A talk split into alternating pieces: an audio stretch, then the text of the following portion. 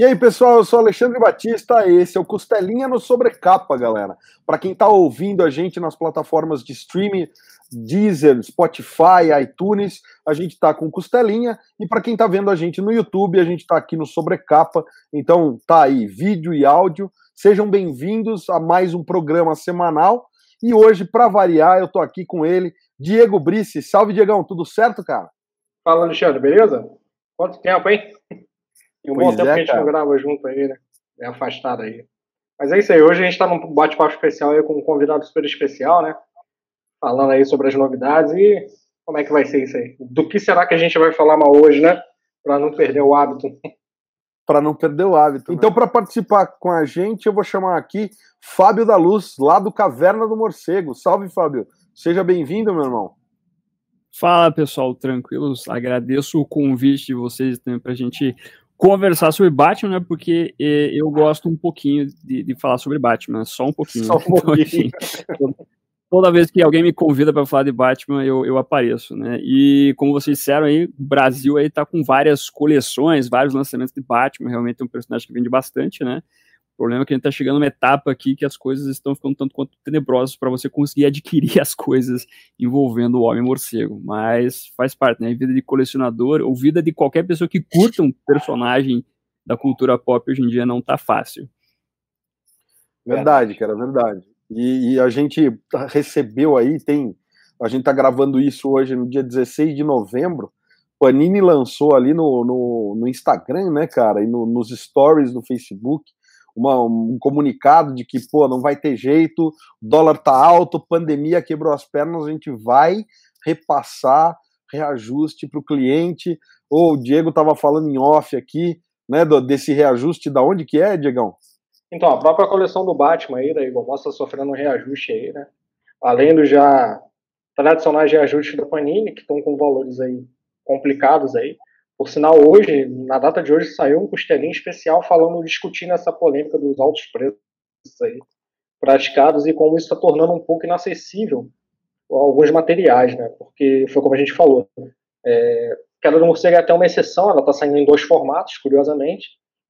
Por mais que não seja o mesmo conteúdo, a pessoa ainda tem uma escolha ali. Agora, as outras coisas que saem, elas não têm formato é, opcional. Por exemplo, você tem um ônibus aí do Conan, é, do Quarteto Fantástico que só saíram nesse formato e a gente não tem como conseguir em um formato mais acessível. Então, assim, é uma, polêmica, é um, uma situação muito complicada, tanto para a editora quanto para o colecionador.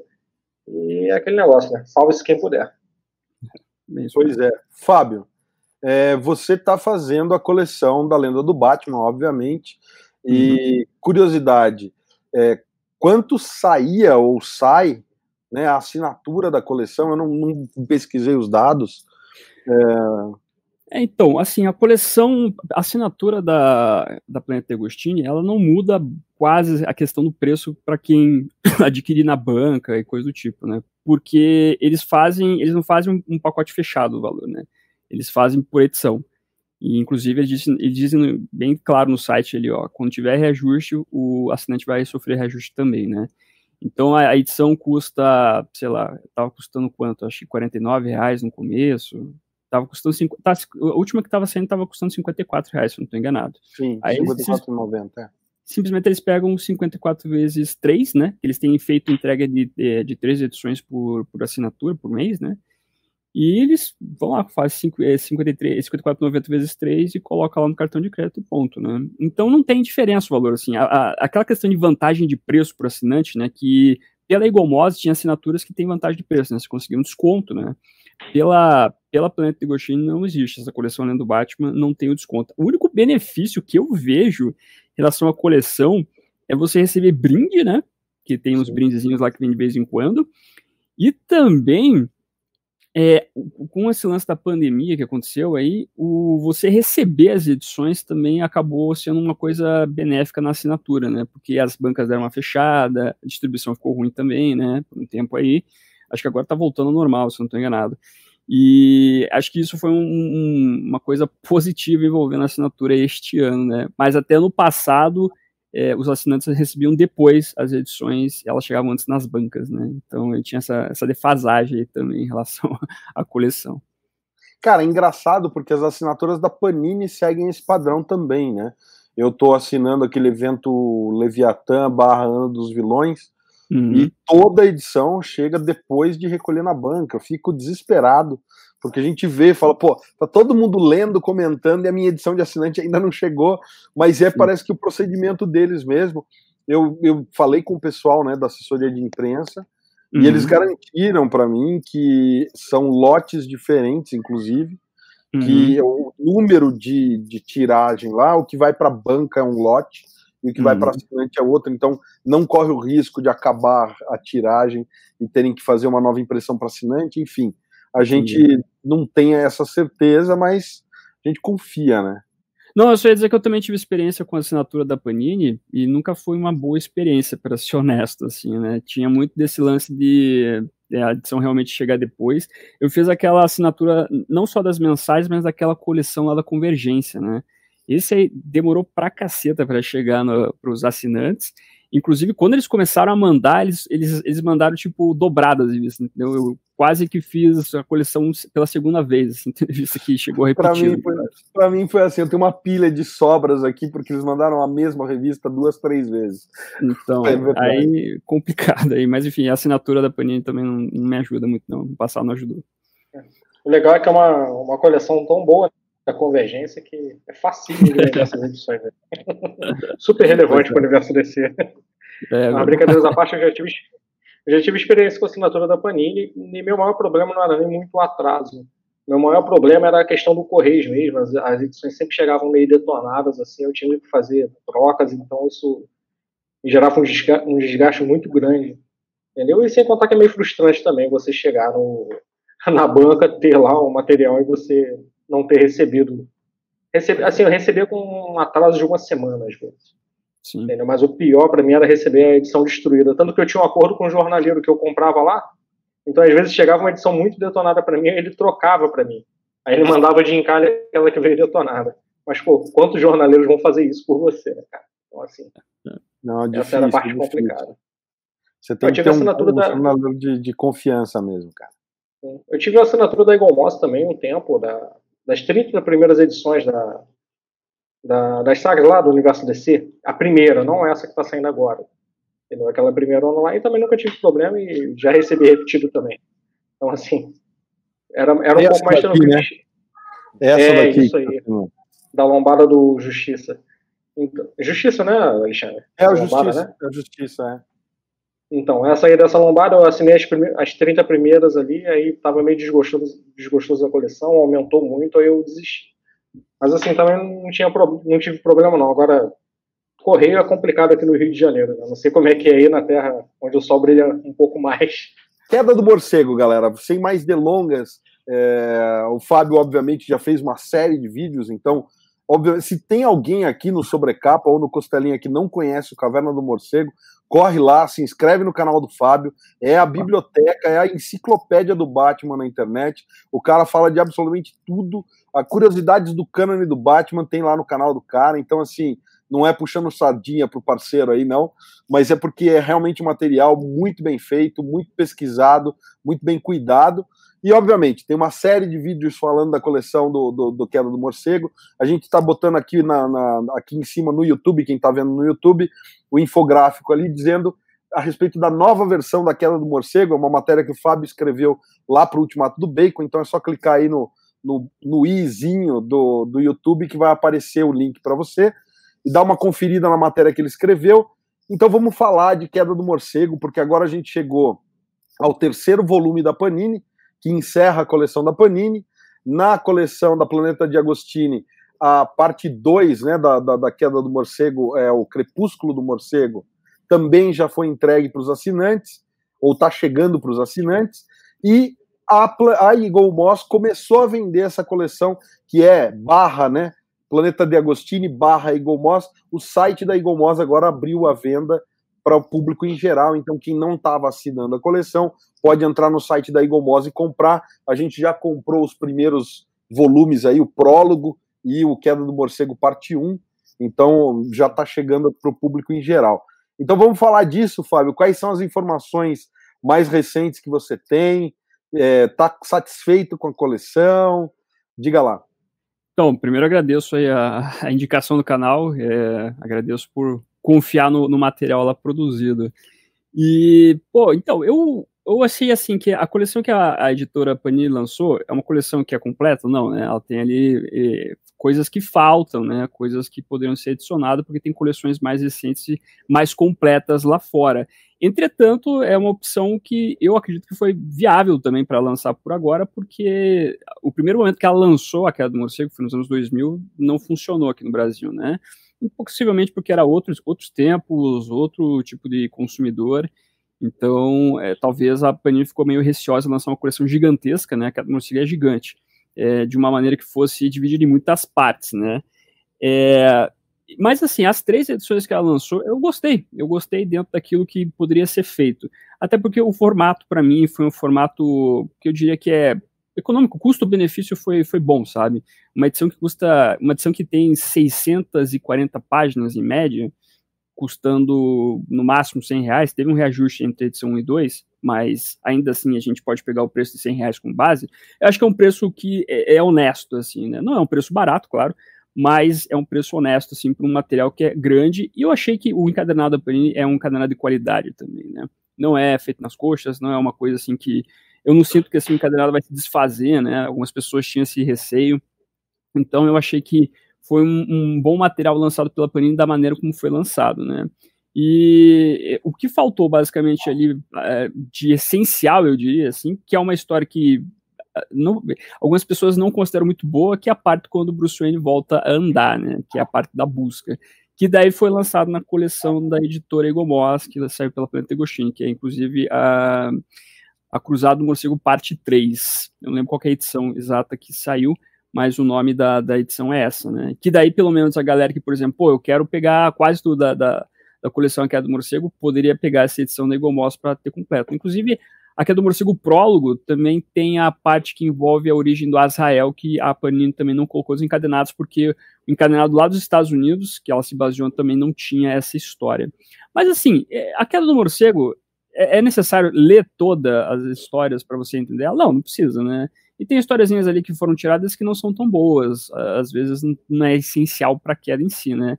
O que talvez eu gostei mais é, foi da coleção da Panini, porque ela trazia histórias que envolvia o Alan Grant, né? O Alan Grant, escritor de quadrinhos, o escritor escrevia a revista Shadow of the Bat na época da Queda do Morcego, que trazia histórias bem interessantes. Tem uma história lá que envolve Espantalho, que foi publicado no encadernado 2 da Panini. É 2? Não, no primeiro encadernado da Panini, que o Alan Grant escrevia que era muito interessante, trazia o Anarquia também, um vilão que foi criado, um vilão entre aspas, criado pelo, pelo próprio Alan Grant, que é uma história boa, né? Já na coleção da, da Eagle Moss não apareceu essas histórias, né? Teve corte dessas edições que envolve o trabalho do Alan Grant. Então tem muitas coisinhas ali que o, a coleção da Panini traz é, é mais, mais discussões, mais, mais edições que são boas, mas ao mesmo tempo faltou só esse detalhezinho aí que é importante da coleção. Mas o todo eu, eu me dou por satisfeito assim em relação a essa saga, né? Inclusive, eu espero que mais para frente a Panini possa lançar outras sagas, assim, mega sagas do Batman, tipo Bruce Wayne Assassino Fugitivo, jogos de guerra, talvez, nesse formato que foi lançado aqui é do Morcego, seria um bom formato, na minha opinião. Eu, eu concordo com você, Fábio. Essa questão do formato eu achei legal também. Eu achei que o preço não foi tão absurdo ele, não sei se você já viu, mas ele parece muito com aquele ônibus que a Mitos também lançou do Hellboy, né? Sim. tem um, até, até a qualidade assim da, da encadernação tá legal. O único problema é que pro Lombadeiro teve uma diferença na altura da edição ah. 1 para 2. Eu não sei se você reparou isso. Então, a, algum...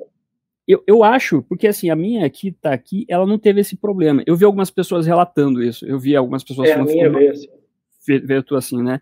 Eu, eu acabei dando, me, me, dando sorte que eu não tive esse problema, mas eu vi muitas pessoas reclamando realmente desse problema, que nem você colocou aí, né, que tem alto... Inclusive eu vou chamar aqui pro, pro vídeo também do, do sobrecapa, porque a, como a minha também veio assim, eu mostrei isso, e a minha veio com um jogo inteiro, cara, um caderno inteiro repetido.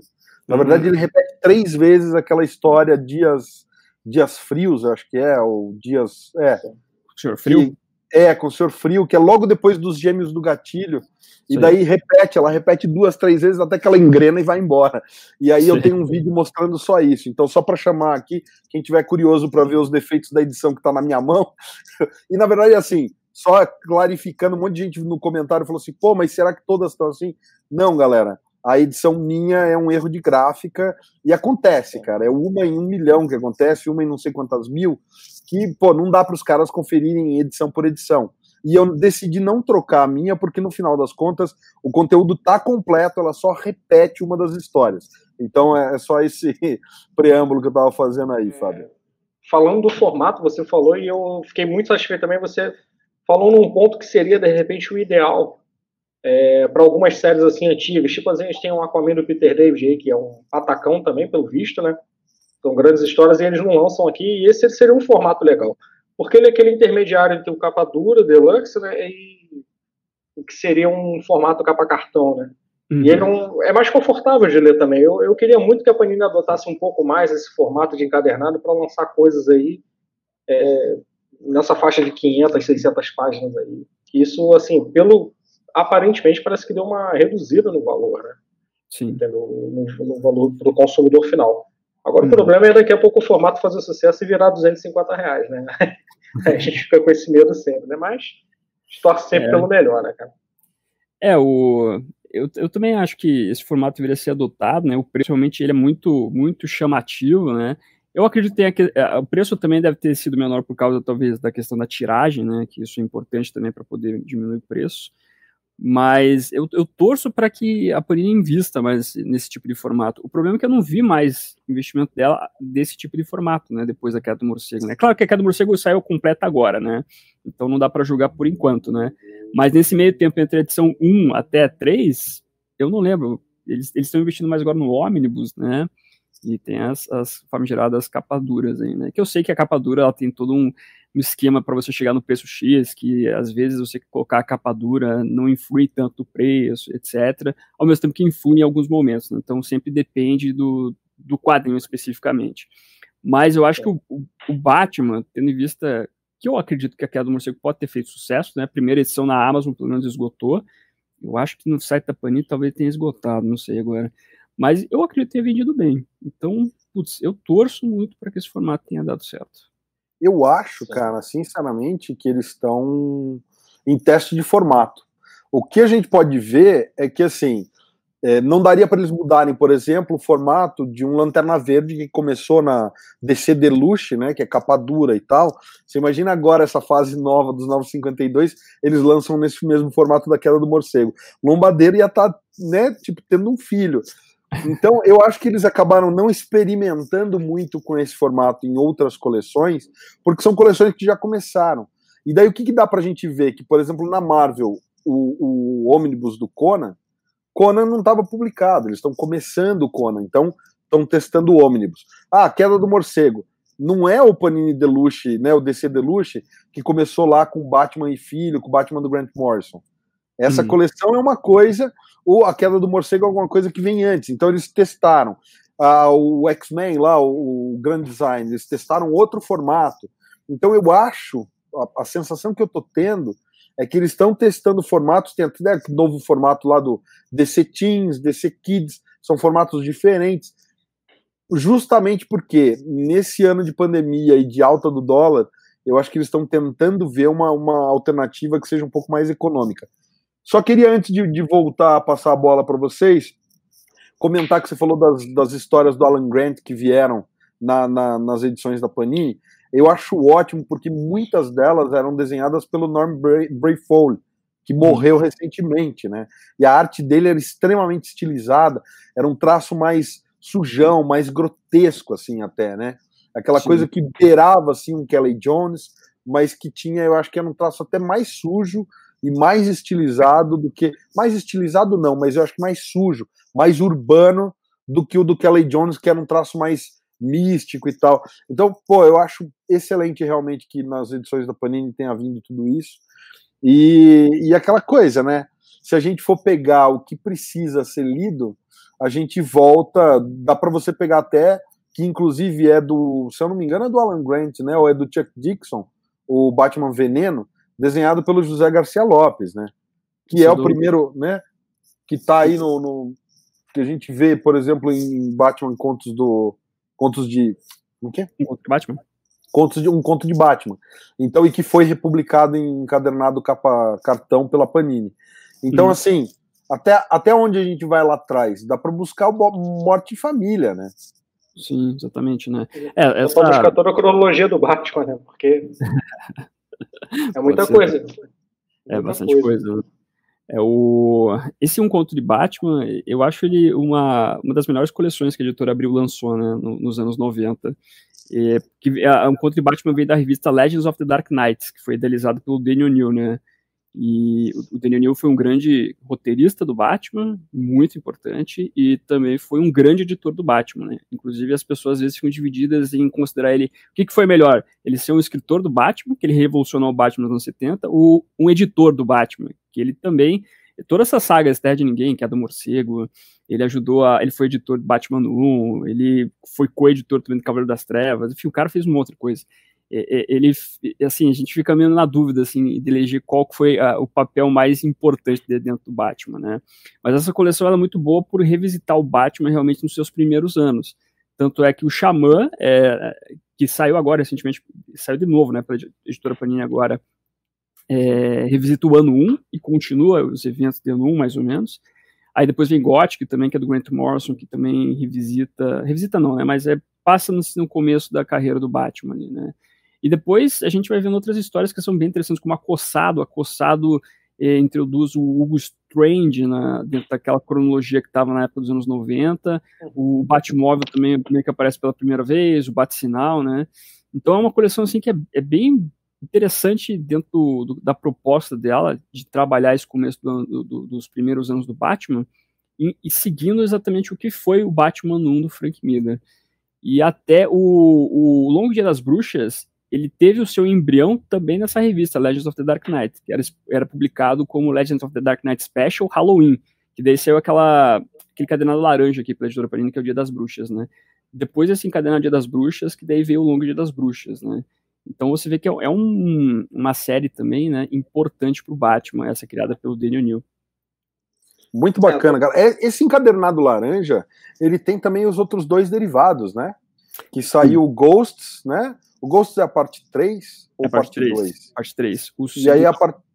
O segundo é o Madness, se não estou enganado. Madness, e... isso mesmo, Madness, loucura. Isso o primeiro mesmo. eu não lembro agora, acho que era Fear. O primeiro era só, eu acho que era Fear? É, eu acho não, que era acho... Fear. É que o primeiro Talvez. O primeiro é Espantalho, o segundo tem o Chapeleiro Louco e o terceiro é tipo um conto de Natal lá, né? Exato, do Dickens, que é reinterpretado e tal. E o, o que eu acho muito bacana dessa série, eu adoro aquela duelo Sou apaixonado pela duelo. Acho fantástico que é. Ele, ele pega muito essa questão do, do treinamento dele no Tibete e tudo mais, ainda que seja uma coisa meio, né? Que na verdade não dá para dar spoiler para quem não leu. Spoiler de 20 anos, vale, Diego? Não sei, cara. Há quanto tempo que tá sem republicar isso aí, né? Esse é o problema, né? Se não tivesse. Tem, tem muitos anos. É, essa coleção eu tenho quase completa. Falta, se eu não me engano, só lâminas talvez, ou, ou a dos duas. Não, a do duas caras eu tenho. Acho que falta uma ou duas, assim. E faz falta. Isso aí daria para fazer formatinho, capa cartão, bonitinho, R$19,90. Tô até dando preço já aqui, Paninho. Só lançar. só pegar e lançar. Aí a pergunta que eu faço para vocês: vocês acham? Eles já anunciaram gótico, né? Uhum. Que seria o Gothic agora também. Mas nesse eles estão fazendo esse formato, né? Meio capa dura e tal que é o Batman Xamã. Vocês acham que eles vão seguir em frente e publicar o Contos de Batman, um conto de Batman uh, inteiro, ou você acha que eles vão pincelar um ou dois títulos, Fábio? Então, é, é que nem todos são excelentes, assim, né? Esse é o problema. Então, talvez o Acossado, que é o, é o terceiro, esse talvez valeria lançar de, depois, né? Agora, os demais, eu depende assim da qualidade, sabe? O, o Lames é bacana, o duelo é legal, inclusive o duelo foi escrito pelo Daniel O'Neill, que na verdade é só uma história, né? É o a, a Legends of the Dark Knight anual, que é, é, é, bem meio onírico até essa história, assim, a maneira como ela é contada. Mas eu acho que assim, dependendo da maneira como tiver uma coleção lá fora, eles podem lançar. O problema é que a Panini ela só lança aqui no Brasil se saiu lá fora, né? Eu lembro que o, o, o Gothic e o Xamã saíram recentemente lá nos Estados Unidos, encadernado, né? Por isso que estão trazendo para cá. As outras, cara, eu não lembro se saiu mais dessa coleção, né? É, eu não lembro se a Coçado saiu em capa dura lá fora. E os demais são meio difíceis de achar também, né? Eu acho que a Panini, como ela só trabalha com os arquivos digitais lá, né? Eu acho que talvez ela não. De, dependendo se sair lá, lá fora, ela lança. Mas se não sair, eu acho que vai ser mais difícil daí, né? Então, por agora. Importante você comentar isso, porque eu lembro na, na conversa que eu tive com o Levi Trindade em 2013, que ele estava aqui por conta da Bienal de Quadrinhos, e a gente, na época, todo mundo fazendo pressão para sair a queda do morcego, eu tava né, naquelas de ter a página lá da, da campanha da queda do morcego, Republican e tal, 10 mil pessoas fazendo pressão na Panini, e ele comentou que estavam estudando e naquele ano tinha saído uma edição nova, né, de, de Queda do Morcego, que eu, não era dos 25 anos ainda, né, uhum. mas era, mas tinha uma edição nova. E ele falou: "Não, a gente se a gente for lançar agora, vão ser os arquivos de 2003, que eram os arquivos iguais aos de 2008". E a gente sabia que aquela coleção de 2008 que não foi para frente, faltava muita coisa, né? Sim. E ele falou: "Não, a gente não tem nem como pegar os arquivos de 2013 porque a DC só vai mandar isso pra gente daqui uns 3, 4 anos. Então eu acho que como ele, ele talvez a Panini tenha sentido que se naquele momento eles tentassem de novo lançar o mesmo material que eles tentaram em 2008, não ia dar, não ia dar, dar certo. Então Sim. seguraram. E é isso, né? A gente tem agora a coleção de 2018 lá fora, que é a dos 25 anos, que é aquela em sete partes, que é a mais completa, né? Vem Sim. com o prólogo, vem com a busca, vem com Troika e Filho Pródigo depois. Sim. E esse material a gente não tem nem na Eagle Moss, nem na Panini, né? O da Eagle Moss não é essa, essa coleção, embora eles estejam publicando em sete partes, mas hum. não é 336, não, eles estão publicando em oito partes, né? Acho que é nove. Mas é. Pelo nove, que eu vi, é verdade. Pelo que eu vi da coleção lá fora, eles, eles vão publicar. O Filho Pródigo saiu no encadernado da Panini agora, né? O, o terceiro aqui, né? Faltaria, faltaria o Troika, né? Não sei se Exato. eles têm teria se lançar separado. O da Eagle Moss, que eu vi da coleção lá fora, o Filho Pródigo saiu, e se eu não me engano, o Troika também vai sair, ou já saiu também, né? Então eles, eles, eles publicam, né? Só que eu acho Mas que. como volumes isolados daí. Isso, como volumes isolados, como fosse coleção separada. Eu, particularmente, Perfeito. eu considero que Filho Pródigo e Troika não é aquela do morcego para mim, sabe? Eu, é uma particularidade minha, assim. Porque quando eu comecei a comprar nos anos 90, era bem separado o negócio para mim, né? Por mais que hoje em dia a DC meio que considere tudo junto, né? Mas é, o Filho Pródigo é a história onde o Dick vira o Batman pela primeira vez, né? Substitui o Bruce Wayne por um tempo lá.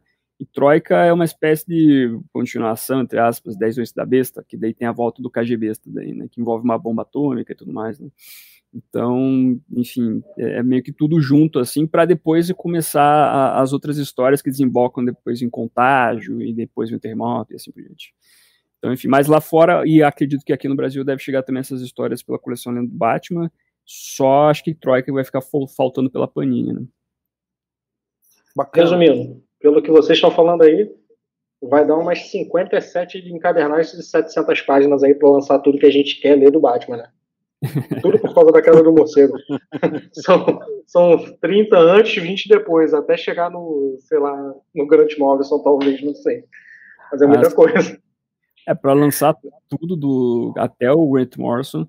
É que tem uma fase ali que é muito desconhecida no Brasil, na minha opinião, porque ela também sofreu da transição da editora Abril para Panini, né? Que é a fase onde tinha o Greg Rucka e o Ed Brubaker trabalhando nas duas revistas principais do Batman que inclusive depois desembocou lá em Gotham Centro, né, que, que é fantástico. Em Gotham Centro saiu pela Panini e saiu pela Egomos recentemente até, né. Mas é, o, o, Batman, acho que assim, para a Egomos não só a, a, Terremoto e Terra de Ninguém, né, então meio que preencheu essa parte ali, né. Faltaria algumas coisinhas outras, né, porque do Terremoto até Terra de Ninguém tem umas boas histórias, tem o Aftershock, e tem o Prelúdio para a Terra de Ninguém, que são boas, sim, são histórias que trabalham coisas ali dentro de Gotham City que são pesadas, mas bem escritas, né? E daí tem toda essa fase que envolve, por exemplo, Kelly Jones e o Doug Monte escrevendo a revista Batman lá, né? O Kelly Jones desenhando, obviamente, né? Que é muito bacana. Tem a, a fase do Chuck Dixon. E uma, uma, uma, uma, fase, uma mega saga que eu queria muito que saísse no Brasil aqui, que eu acho difícil, mas vou, tô torcendo ainda, é Bruce Wayne Assassino e Fugitivo. Essa é muito boa, essa mega saga. Essa saiu só pela Panini nas mensais, né? Ela, ela saiu na mensal. tinha um encadernadozinho, não tinha? Isso, então, ela, ela começa como Assassino, daí Assassino a editora Panini lançou em, na mensal, né? Só que como era o começo da Panini, a Panini não tinha tantas revistas assim para lançar as coisas do Batman, né? Ficou bem picotado. Inclusive tinha uma mega saga antes que saiu que era a morte do Coringa. Essa acho que dificilmente a galera conhece, que o Coringa tinha sido diagnosticado com câncer e daí ele fez um grande plano para antes de morrer ele acabar com Gotham City, né? Esse a Panini cortou assim adoidado. Mas daí pro Assassino ela publicou nas mensais e no Fugitivo ela publicou dois encadernados que eram bem cortadinhos, assim, que só traziam histórias que envolvia a saga do Fugitivo, mas que lá fora ser um monte de outra coisa, assim. Essa eu gostaria que saísse completo aqui no Brasil, pra galera conhecer essas sagas que são boas. Sem nada de Taim, então. Exatamente. É, na verdade, o Taim, é, acho que ela, ela lançou o Taim, de certa maneira, né? Porque tinha sempre a edição mensal com o monstro da semana, entre aspas, né? Que o Batman investigava um caso isolado e tinha alguns eventos envolvendo lá o fugitivo, né? E o Bruce Wayne fugiu da prisão e o Batman queria extinguir o, o Bruce Wayne da vida dele, né? E, e, daí a Panini só publicou coisas que envolviam o fugitivo. O que envolvia histórias que não tinham relação com isso, ela realmente tirou das edições, né? Esse formato não foi um formato que a Panini quis fazer, é, digamos assim, ela criou, mas que veio também lá dos Estados Unidos. Ela pegou um modelo de lá para publicar aqui no Brasil. Daí. Entendi. Saquei. Pergunta. Tenho uma pergunta é... polêmica para todo mundo aí também. Vai, Diegão. A gente está falando de queda do morcego e eu queria de vocês uma opinião sincera do que que vocês acham honestamente, assim, do arco, assim, do arco todo, porque eu vejo que tem, a gente tem muito aquela, nós somos apegados, né, aquela coisa, memória afetiva, tudo, mas a, sensação que eu tive relendo algumas coisas assim foi que, pô, eu achei que fosse melhor. Eu queria saber se com vocês é assim também, se hoje a queda do morcego hoje para vocês ainda é uma coisa boa, assim, porque ela é, ou porque tem aquela coisa da memória afetiva, assim, como é que, assim, eu queria uma opinião sincera, de coração, sobre o arco A Queda do Morcego de vocês. Polêmico, né? Não, mas é, não, não é grandes coisas, assim, na verdade, para ser honesto.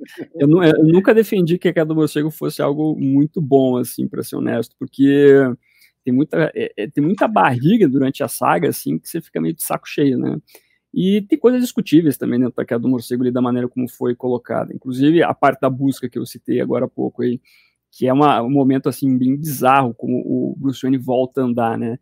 Então tem muita coisa fraquinha assim. Aquela parte que envolve o Azrael sendo Batman dentro de Gotham City, aquela parte mais chata assim, que vem no segundo encadernado da Panini até assim.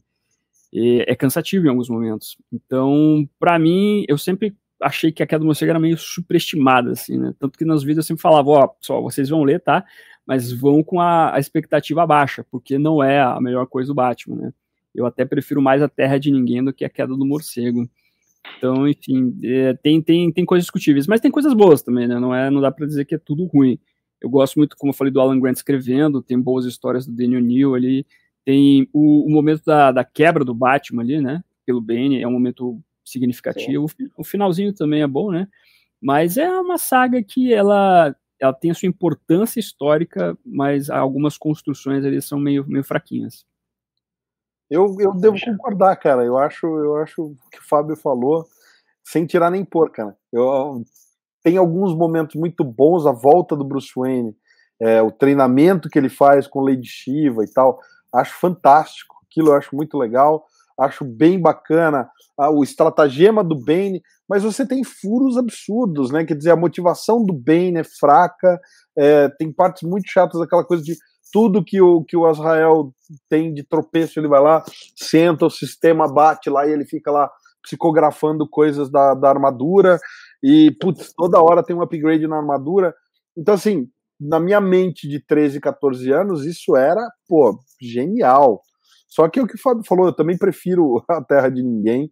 Acho até contágio mais pro momento que a gente tá agora, de pandemia e tal, contágio tem uma coisa, apesar de ser super fantasioso a forma de, de, de, de dissipação um do vírus, mas é divertido, eu acho que é, é legal a premissa, então assim, tem, pô, jogos de guerra, sensacional, melhor do que Queda do Morcego, enfim. Sim. O meu maior problema com a Queda do Morcego é que, ele, que a Queda do Morcego acabou inspirando duas coisas muito ruins, que foi o filme, que eu desconsidero o terceiro filme da trilogia do Nolan, e esse arco todo do Tom King aí, cara. Que, caramba, nossa, o cara foi se inspirar na, nos piores momentos do Batman, né? Pra fazer aquilo ali. Não sei o que vocês acham assim. Não sei, nem, nem sei, Fábio, se você curtiu essa fase do Tom King aí. Que pra é, mim foi, foi pavoroso.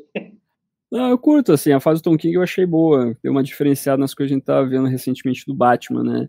É, o... E que a construção do Tom King ela é meio demoradinha, assim, né? Inclusive a cidade do Bane, que é o último arco dele, ela é bem, é bem fraca, assim, né? Rolou uns problemas editoriais também na época lá, né? Que complicou a vida. Tanto que eu tô torcendo pra essa, essa minissérie do, Batman da Mulher Gato que ele vai lançar agora, junto com o Clayman, né? Torcendo pra ser boa essa parte aí, né? Mas, por exemplo, essa fase do Tom King tem, um, tem uma história que eu acho fantástica que é Dias Frios, que é do julgamento lá que o, do, que o Bruce Wayne é, é do, um dos jurados, né? Eu achei fantástica essa história, assim, sabe? E tem a Batman Manual número 4 que vai sair agora, em dezembro, pela editora Panini, que é uma, uma das grandes histórias do Batman recentes, assim, na minha opinião, né?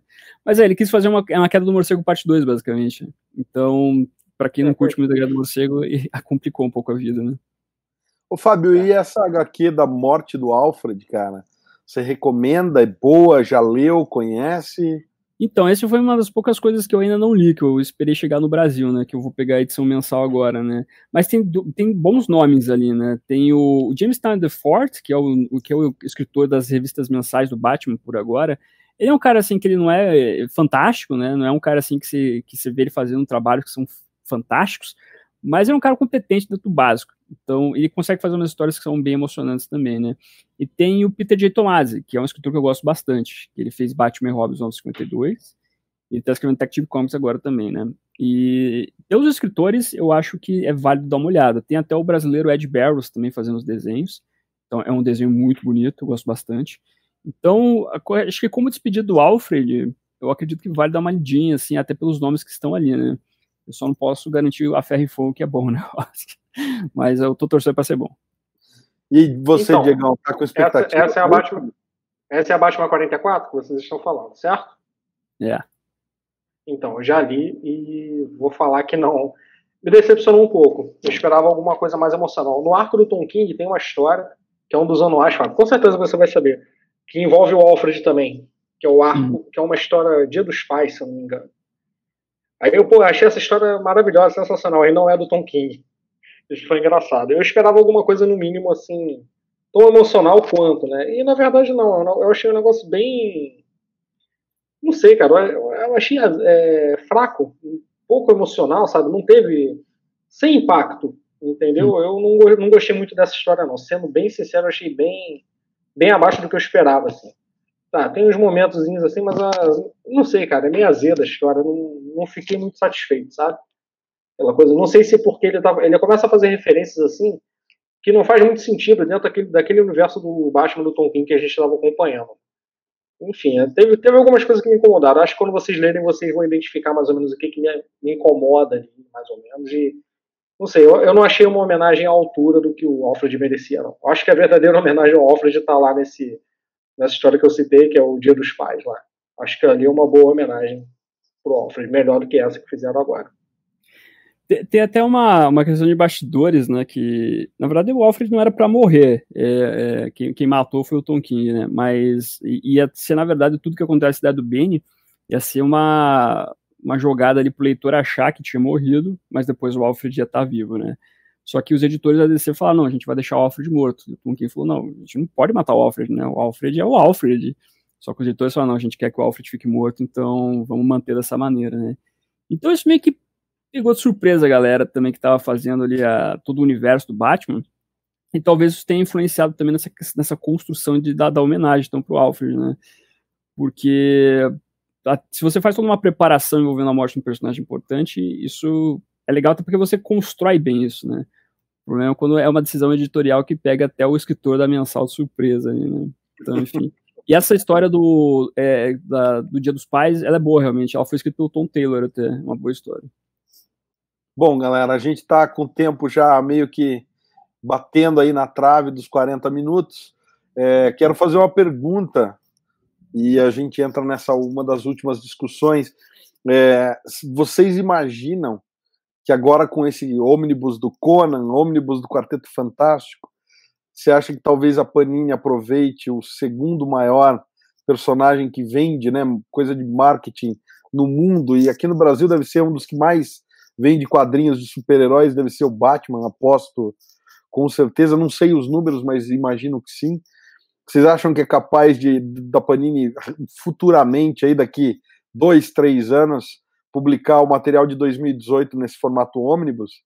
Ou não? Eles vão seguir a, a publicação de, por exemplo, de Queda do Morcego? Eu espero que não. Eu espero que não façam ônibus, não. Eu espero que façam nesse formato se eles quiserem, porque ônibus não dá, cara. É, vai ser mensal. Imagina você gastando 300 reais por mês com um revista em quadrinho, cara. Não dá, não. Não dá, não, Alexandre. Isso aí é coisa de rico. é, eu acho que assim, Depende, a gente vai, como você tinha falado, né, Alexandre, eles estão testando aí o mercado para ver como é que funciona. O ônibus do Conan, eles vão testar e do quarteto, né? o quarteto acho que vai ser restrito à loja da Panini, alguém falou, mas isso não posso confirmar.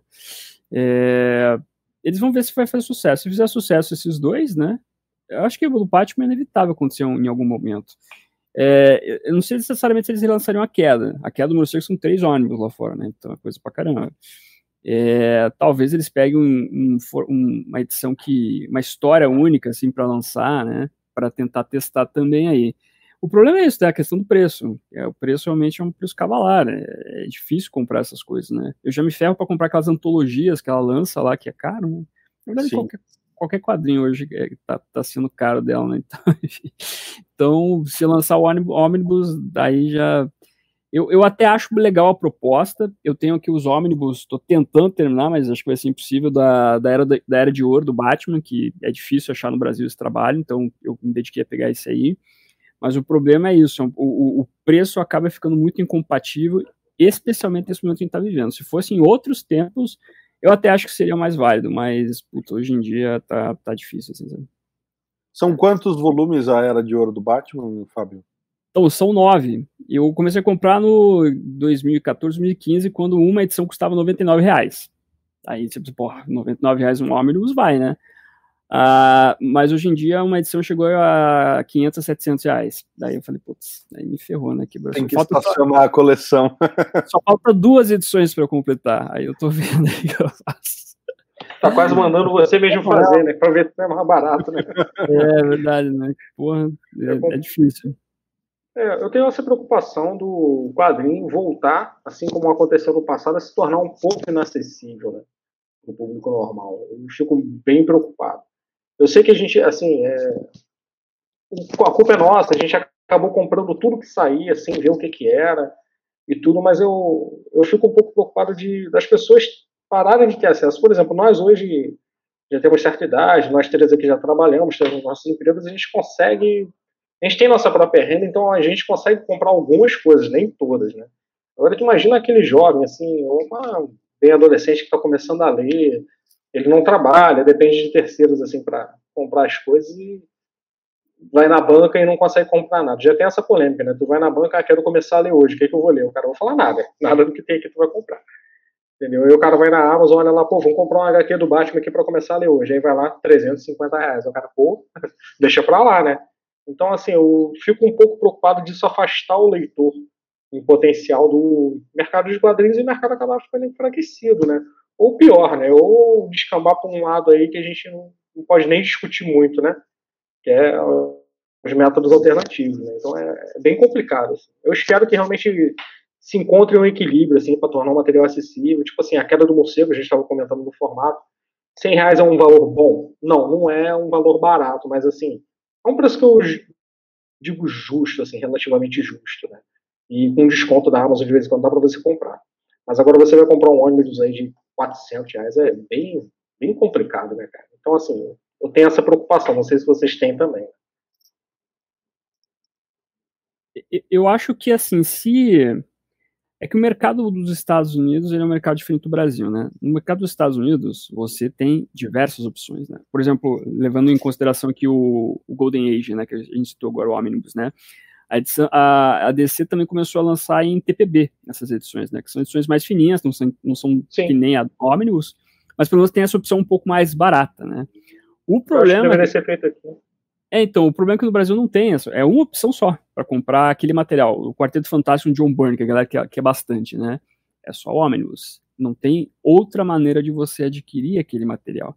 Então, se você não tem outra maneira de adquirir, fica difícil. Se fosse, assim, acessível de, de outras maneiras, aí tudo bem, lance qual for o preço aí, né?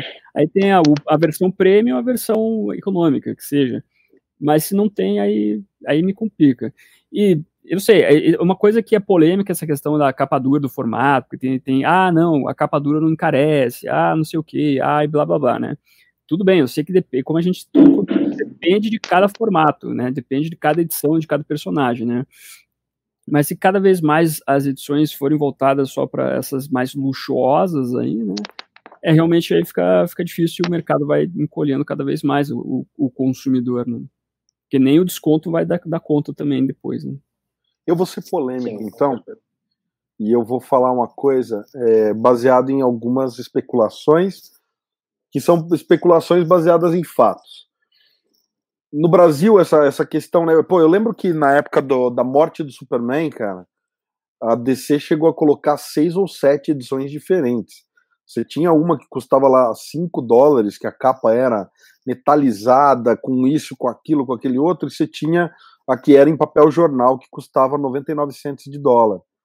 E eu lembro bem disso porque eu estive nos Estados Unidos nessa época, então eu tenho uma ou duas edições da época da morte do Superman que eu comprei, umas com corte de faca, outras que eu comprei bem popular zona mesmo, porque eram mais baratas.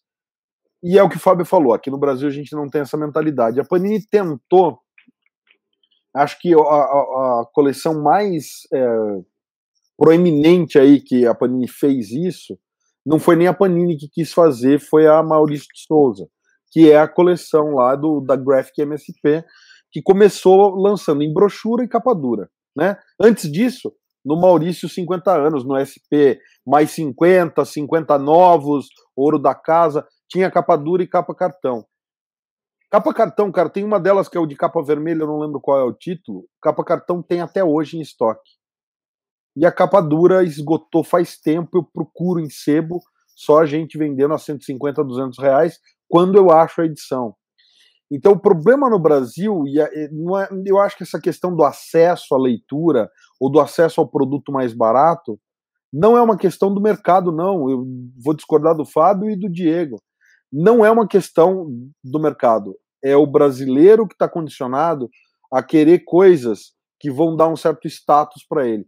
A gente pode ver, cara, a galera almeja ter o iPhone, o celular de não sei quantos mil, e tem gente que vai se enfiar em parcela para pagar um celular de 7 mil reais, quando o cara ganha 300, 600 reais de auxílio emergencial.